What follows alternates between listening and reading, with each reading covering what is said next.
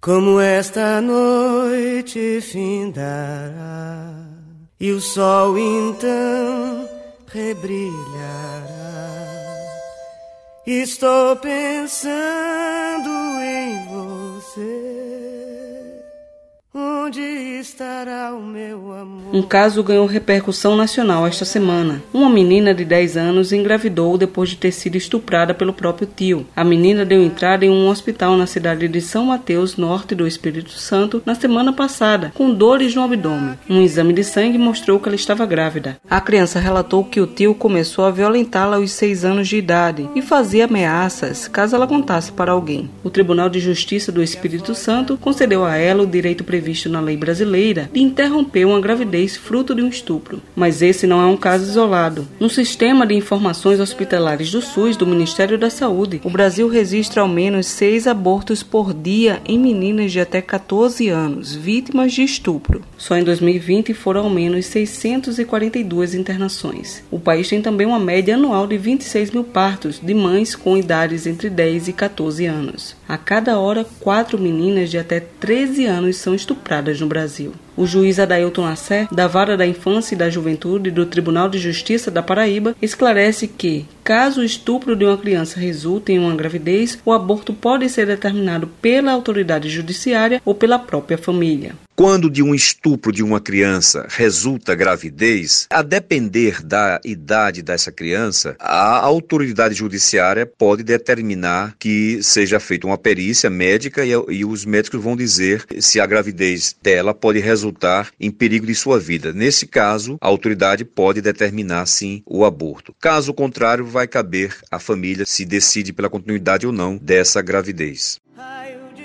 Pelo Código Penal Brasileiro, o aborto é permitido em três casos: gravidez decorrente de um estupro, risco à vida da gestante e quando o feto é anencéfalo. Segundo o advogado criminalista Jaziel Borges, pelo Código Penal não há limitação de tempo para a estuprada que está grávida decidir se vai abortar. A lei descreve que o aborto é autorizado quando a gravidez é consequência do crime de estupro e a gestante concorda com a sua realização. Pelo nosso Código Penal, não há limitação de tempo para a estuprada grávida se decidir pelo abortamento. A diferença existente entre uma pessoa adulta vítima de estupro e uma criança vítima de estupro é que na hora de se autorizar o aborto, é necessário prévio consentimento da gestante adulta ou, sendo criança, o consentimento de seu representante legal.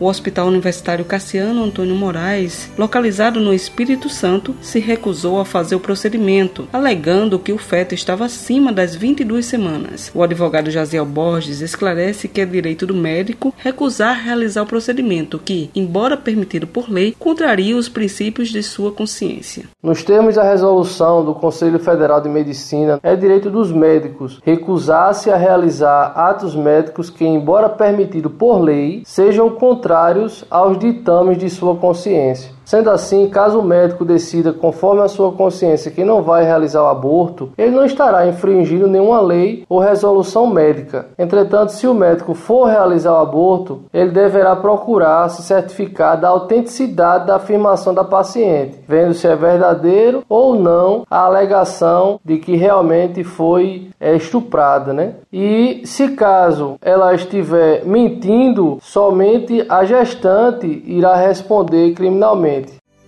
Após a recusa do hospital em realizar o aborto, a vítima foi encaminhada para o Centro Integrado de Saúde Amauri de Medeiros, em Recife, para fazer o procedimento aprovado pela Justiça. O aborto foi feito na noite de domingo e a criança passa bem. Mas o local foi palco de protestos de grupos contrários e favoráveis ao aborto, após a militante de extrema-direita, conhecida como Sarah Winter, expor em que unidade de saúde a menina estava. As manifestações em frente ao hospital do Recife não são novidades para o diretor e obstetra Olímpio Moraes Filho, que conduziu o aborto. O médico já foi duplamente excomungado pela Igreja Católica, uma delas por fazer o mesmo procedimento numa menina de 9 anos da cidade de Alagoinha, em Pernambuco, que também foi estuprada e estava grávida de gêmeos. O presidente da Conferência Nacional dos Bispos do Brasil, o arcebispo Dom Valmor, afirmou que a interrupção legal da gravidez feita em uma criança de 10 anos vítima de estupro é um crime hediondo e disse que a violência do aborto não se aplica. Seguindo o mesmo pensamento, o arcebispo da Paraíba, Dom Manuel Delso, disse que a gravidez deveria ter sido mantida.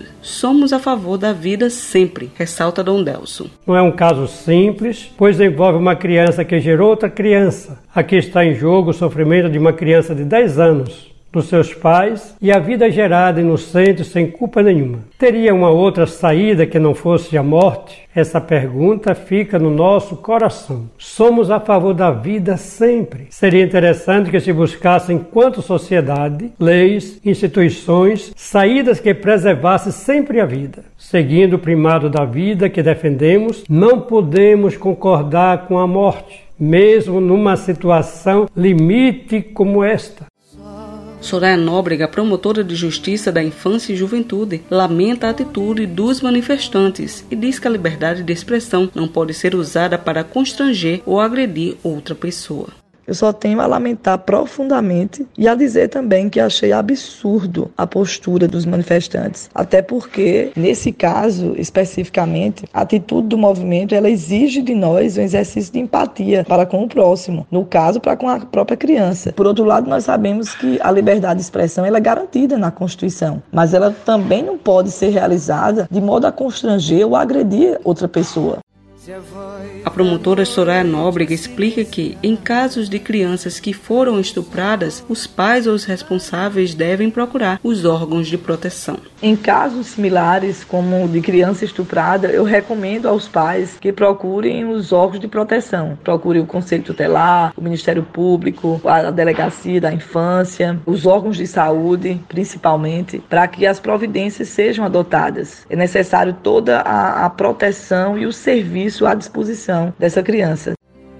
Todos os crimes praticados contra crianças e adolescentes são investigados e apurados pela delegacia especializada. O carro-chefe é a violência sexual, principalmente casos de estupro de vulnerável, comenta a delegada Joana Dark Sampaio, da Delegacia de Crimes contra a Infância e Juventude. São muitos casos de estupro, principalmente estupro de vulnerável, que é o estupro praticado contra a criança ou adolescente até 14 anos de idade, com consentimento da vítima ou não, o autor autor do estupro ele, ele é punido. Nossa delegacia tem um atendimento especializado, temos uma psicóloga que faz um, um atendimento a essas crianças, que no caso seria o depoimento sem dano, né? E nós fazemos todo o inquérito policial e todos os encaminhamentos a delegada Joana Dark Sampaio fala sobre as penas para os casos de estupro. A pena vai de 6 a 10 anos. Existem outros agravantes, se do estupro resultar morte, essa pena vai de 12 a 30 anos. Nós trabalhamos muito com o estupro vulnerável. A pena inicial vai de 8 a 15 anos. Também, da mesma forma, os agravantes, se resultar morte, essa pena vai de 12 a 30 anos. Se a voz da noite.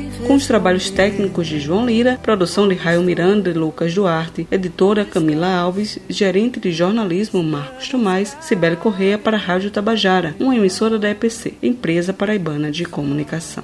Onde estará o